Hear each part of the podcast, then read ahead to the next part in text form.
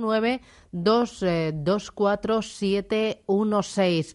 Eh, avanzo que el consultorio sigue hasta las diez y cuarto de la mañana, que usted nos puede llamar para preguntarnos de grandes y de pequeños, de constructoras, de energéticas, de telecos, sobre todo de valores españoles, pero si usted tiene por ahí alguna perlita, alguna duda sobre algún índice europeo, sobre algún valor americano, este es el momento de que usted plantee sus preguntas. Respondemos en directo 915331851 con Álvaro Blasco de ATL Capital. Oye, ¿van a funcionar mejor los pequeños que, los grandes, que el IBEX? Eh, ¿Es imprescindible tener en cartera títulos de mediana capitalización? Bueno, yo creo que va un poco en función de lo que busca el inversor. El inversor que invierte en títulos de alta capitalización, en principio, pues va a haber unos, unos retornos positivos o negativos, eh, pues muy similares a los que hacen el índice. No debería tener grandes diferencias. Cuando ya eh, suscribes valores de mediana y pequeña capitalización, yo creo que debes tener un conocimiento todavía más profundo de las compañías. Eh, como siempre eh, insistimos, tener sus los stop loss eh, cuando compres, indudablemente destinar una parte más pequeña de nuestro patrimonio a este tipo de valores, pero yo creo que sí, respondiendo a tu pregunta, yo creo que es donde realmente podemos encontrar una diferenciación importante en valores que lo puedan hacer significativamente mejor eh, que, los índices que, a los que siguen, ¿no? Eh, por lo tanto, siempre hay que tener algo pequeño, eh, de, pequeña y mediana capitalización en la cartera. Otra cosa es que también es verdad que muchos inversores lo que buscan es una cierta digamos, seguridad, aunque todos sabemos que la bolsa es volátil, sea grande o pequeña la compañía, y buscan cierta seguridad con un dividendo relativamente importante y eso, pues normalmente eh, es en los valores de grandes de gran capitalización donde consigues ese, ese binomio, digamos, de, restar un poquito de, riesgo a tu cartera. Pero yo pienso que las pequeñas lo tienen que hacer bien con seguridad. Vamos con María. ¿Qué tal, María? Sí, eh, buenos días. Mire, quisiera preguntar a la analista eh, por bolsas y mercados, que es que tengo liquidez y me gustaría entrar en algún sitio, pero a ver cómo le parece bolsas o mercados o que me dé otro consejo de otra compañía. Muy bien, gracias. Muchas gracias. A ver, ¿qué me dices? Bueno, eh, bolsas y mercados es una buena opción, por supuesto, para doña María para invertir. Me imagino que lo que busca es un buen dividendo y, por lo tanto, estamos hablando pues de una compañía eh, que sigue teniendo como objetivo repartir el máximo posible de, dividendo, ¿no? Eh, por otro lado, pues la compañía ha estado ha estado castigada, ¿no? O sea, no tenemos que, que olvidar que la, la, llegamos a ver pues por encima de los 33 euros y estamos hablando ahora de 25, o sea que el castigo ha sido muy importante para, para la compañía, eh, con un resultado negativo en el año y por lo tanto pues deberíamos ver cierta eh, recuperación. Eh, yo diría de BME primero que mucha gente piensa en que podría haber una operación corporativa, pero yo es que desde que tengo eh, recuerdos de la bolsa se pensaba en una operación corporativa, por lo tanto no invertiría para nada en bolsas y mercados pensando en ello, aunque sea un hecho que se puede producir. Eh, y luego hemos visto que sus competidores pues tampoco han logrado eh, arañarle una parte muy importante del mercado, por lo tanto sigue siendo una excelente opción de, de inversión, ¿no? Bueno, hay otros valores también interesantes con buen dividendo, pero como digo, yo creo que doña María buscando un dividendo bueno, pues tiene ahí ese prácticamente 7% que le ofrece ahora mismo BME. Muy bien. el siguiente, ¿quién es? María, ¿quién es? No, otra María, sí. María, buenos días. Hola, buenos días. ¿Usted de dónde llama, María? De Madrid. Ah, vale, cuénteme. A ver, quería preguntarle sobre Endesa y el dividendo. Creo que eh, lo va a abonar el 2 de enero. Pero ¿hasta qué día exactamente hay que tener las acciones? Porque yo quisiera venderlas. Creo que descuenta el 28. Entonces, si el 28 jueves se tienen, se podrían vender el 29 y se tendría derecho al dividendo. Muy bien, gracias. Gracias. A ver. Eh, bueno, sí, efectivamente, el Endesa descuenta el dividendo el 28 de, diciembre y, por lo tanto, pues el 29 podríamos perfectamente eh, deshacernos de las acciones, ¿no? Eh, sin ningún tipo de problema. O sea, que yo creo que esa, esa respuesta es así de, de, de sencilla, ¿no? además, bueno, pues Endesa sabemos que el dividendo es sustancial a lo largo de, del tiempo y el objetivo del dividendo a largo plazo también es muy, muy significativo. Pero vamos, si doña María quiere deshacer antes de final de año, eh, lo puede hacer tranquilamente. Muy bien. Vamos con el siguiente, 915-33-1851. Andrés, ¿qué tal? Buenos días. Hola, buenos días. ¿Y usted llama desde dónde? Desde Madrid. También desde Madrid. Cuénteme. Era para preguntar por PayPal y Cuca Robot. Eh, ¿Cómo ha dicho que se llama la segunda? Cuca Robotics. Mm, eh, ¿se, ¿se, sabe el leasing? El, el, ¿Cómo, cómo Pues no, no, no, no, no vale, vale, DAX, vale. pero- Es que en el DAX, vale. Bueno, vamos a intentar echarle una mano. Eh, pues muchísimas gracias. Le contamos. Gracias. Gracias.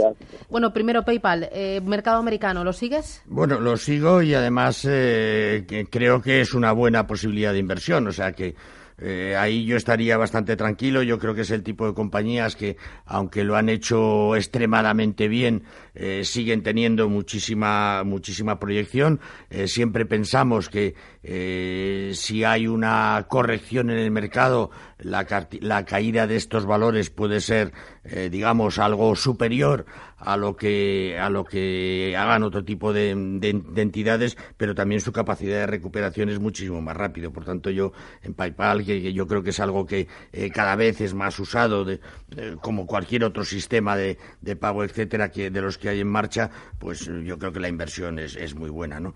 Y Cuca Robotic, la No. verdad es que no la Si te parece, me hablas del DAX. ¿Cómo ves el DAX se trae de Frankfurt, la bolsa alemana? Eh, ¿Tú crees que eh, le está afectando la incertidumbre sobre todavía el no gobierno en, en Alemania? ¿O, o crees que finalmente va a haber gobierno y el título, eh, bueno, el, el indicador lo va a hacer? Lo ha hecho ya muy bien, ¿no? Este año. Hombre, lo ha hecho francamente bien y yo pienso que lo va a seguir haciendo bien. Indudablemente, pues mm, parece, ¿no?, eh, que se dan las condiciones para que todos hagan un esfuerzo eh, y se pueda formar ese, ese gobierno de coalición, ¿no? Eh, si no fuera así, pues veríamos una cierta corrección en el, en el mercado, una corrección de cierta importancia. Pero bueno, eh, yo creo que el DAX a estos niveles de 13.200 y pico, eh, yo creo que está, está cerrando un buen año. Eh, es verdad que lo, lo llegamos a ver eh, en los 13 en los 13.500 eh, pero bueno eh, no está muy lejos y eh, todavía el año no ha terminado por lo tanto pues podríamos verlo todavía en esos niveles Muy bien. Vamos con el siguiente, 915331851. Eh, voy a ver si me mandan a través del WhatsApp, es el 609-234-716. A ver eh, si tengo por aquí alguna llamadita.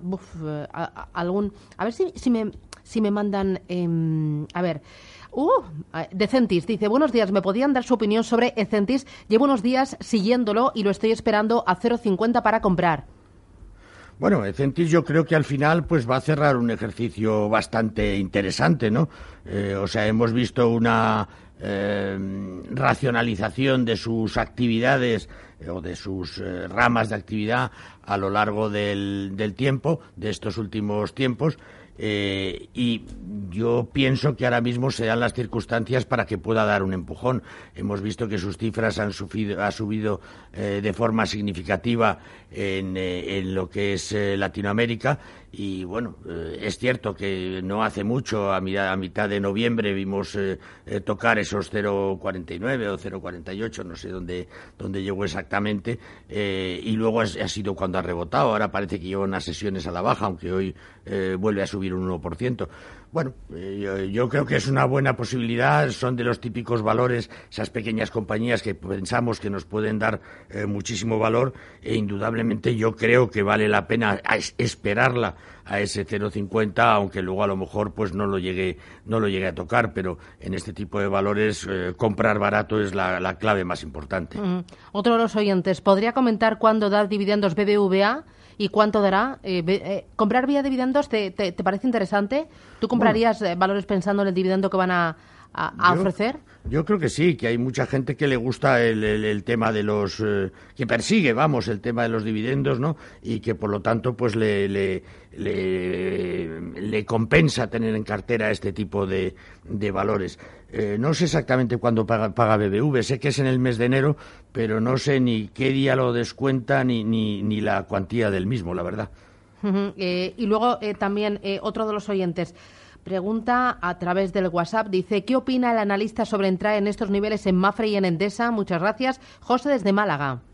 Bueno, eh, Endesa está claro, buscando un buen dividendo, una compañía que ya ha anunciado eh, que hasta 2020 pues va, va a pagar eh, el máximo dividendo que el máximo dividendo que pueda. Eh, sabemos que es una compañía pues que su crecimiento está muy limitado por sus eh, su actuación, digamos, geográfica, las zonas en las que en las que se mueve, pero yo creo que sigue teniendo que decir y por lo tanto, pues eh, me parece una buena opción, ¿no? Y la otra me habías dicho, perdona. Era Mafre y Endesa. Ah, Mafre, Mafre. Bueno, yo creo que Mafre es interesante. Mafre es interesante porque al final eh, nosotros pensamos que el sector financiero lo va a hacer bien el próximo ejercicio eh, y de hecho confiamos en él para que sea el que nos dé un buen empujón en, en el índice.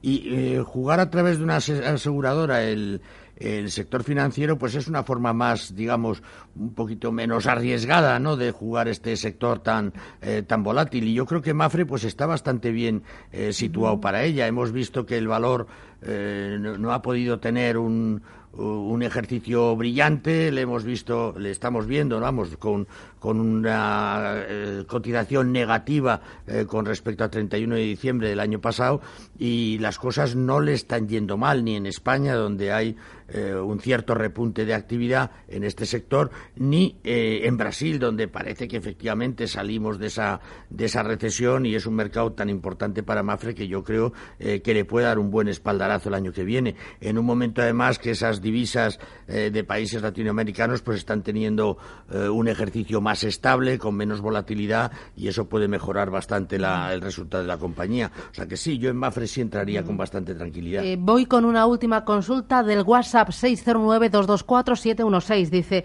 buenos días, ¿podría darme soportes y resistencias de Celnex? Muchas gracias, David. Bueno, Celnex. eh, Celnex ha sido uno de los grandes eh, protagonistas de- del año y además parece que todavía eh, podemos ir a oír hablar de alguna nueva operación de compra significativa, ¿no? Pues que le dé todavía más más valor, ¿no? Bueno, yo Celnex, la verdad es que encuentro, ¿no? Que, que la subida que ha tenido a lo largo de este ejercicio la hace, digamos. eh, eh, nos obliga ¿no? intentar buscarla en, un- en unos precios un poquito más baratos. Eh, no hay que olvidar que ha subido más de un 60%. Yo intentaría ver alguna flexión, que seguro que las va a haber en el mercado para entrar, e intentarlo hacer entrar por debajo de los 20 euros. Muy bien, pues vamos a hacer una pequeña paradita. Retomamos la información y regresamos aquí en Capital Intereconomía. Eh, después del boletín. Seguimos con el consultorio a partir de las 10 y cuarto de la mañana. Y les recuerdo, no, el consultorio hasta, hasta las 10 y cuarto, que hoy tenemos Digital Business. Y Digital Business a partir de las 10, 11, 11 y cuarto. 11 y cuarto. Hoy con Luis Pérez Ureña y también nos va a acompañar Pablo Viguera, Country Head de Revolut. Sí, será las 11 y cuarto de la mañana. No se vayan. Sabes, mi amor, pórtate bien, debes llorar, ya sabes por qué. Santa Claus llegó a la ciudad. Capital Intereconomía, el consultorio. Y no nos queda nada para la Nochebuena. Álvaro, eh, ¿tú en Nochebuena haces algo especial? ¿Os juntáis muchos de, de familia? ¿Sois muchos Pues o no? mira, somos pocos y tenemos la suerte de que nos juntamos todos, porque bien. como somos eh, somos 12 más uno, entonces entonces no es muy complicado reunirse y es una maravilla, ¿no? Poder estar todos juntos esa noche. Bueno, o sea que sois 12 más unos. Eh, ¿Eres supersticioso o qué? No, pero Ah. hay mucha gente que no le gusta. Yo digo 13 tranquilamente, pero que- hay gente que le pone muy nervioso. Eh, no, somos 13 y vamos, eh, pues fantástico. Bueno, todos pues, bien avenidos y fenomenal. Claro, nosotros tampoco somos muchos, pero nos juntamos los que somos y todos muy bien avenidos. Nos echamos ahí unas risas y, y bueno, compartimos eh, la primera gran cena de la Navidad, la Nochebuena. Bueno, vamos a ir porque tenemos eh, unos cuantos oyentes ya preparados. Carlos, ¿qué tal? Buenos días.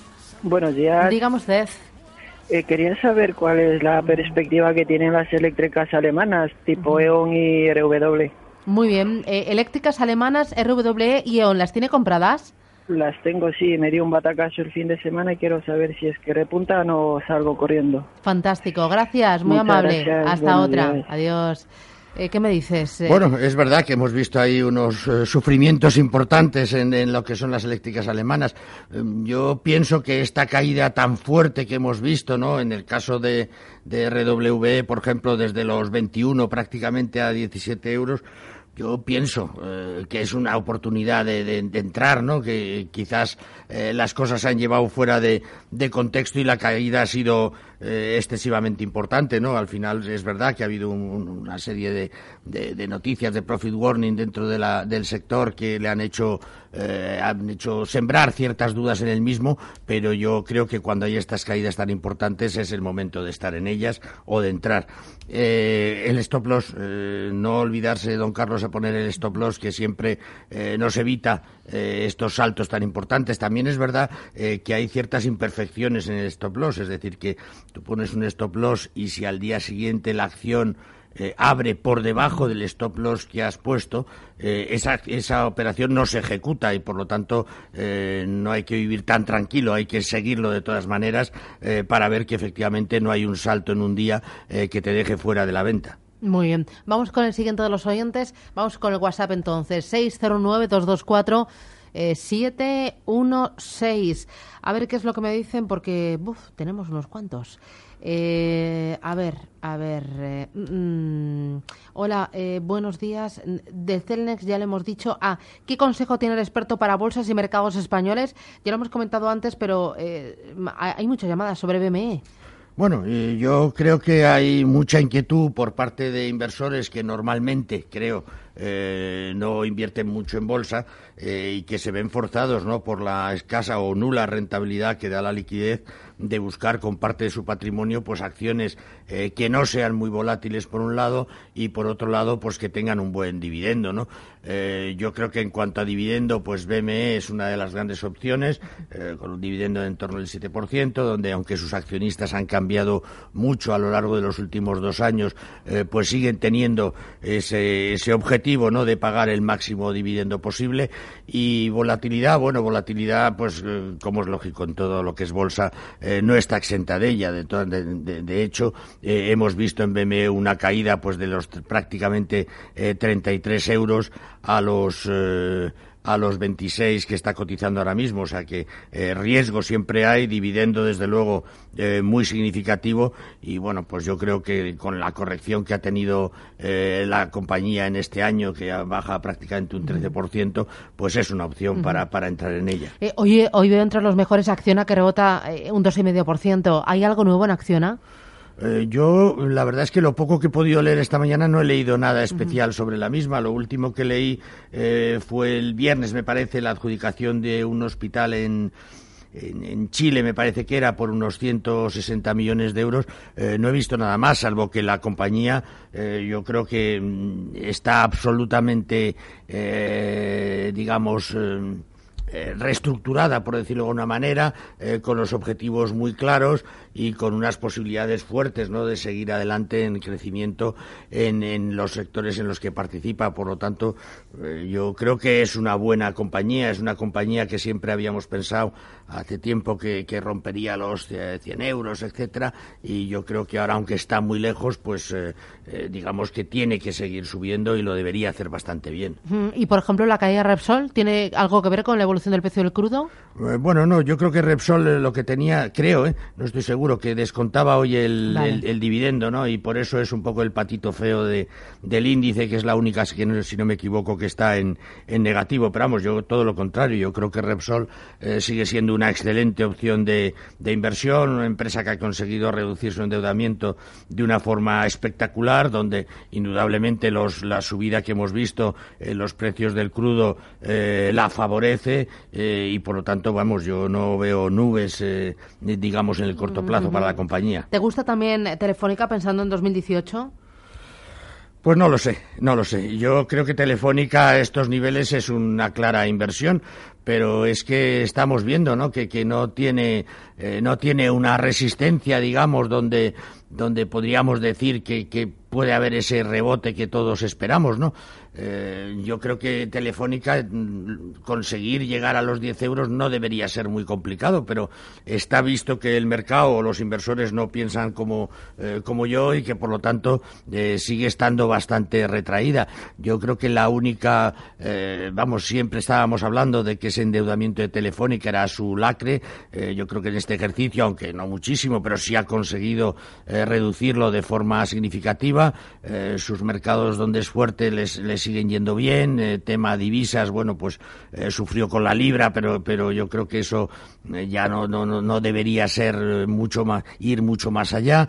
Eh, y sin embargo, pues, pues la vemos que no tiene fuerza. También hay que tener en cuenta, claro, cómo está ahora mismo este mundo de la tecnología, donde eh, lo que es la, la- la actividad eh, habitual de una compañía de telefonía, pues yo creo que prácticamente no tiene valor y es el tema de datos. Y en el tema de datos, mm, Telefónica está bien situada aquí y en muchos sitios. Yo creo que le debería ir bien y recuperar los 10 euros sería un buen objetivo para el año que viene. Bueno, pues nada, ahí tenemos el objetivo.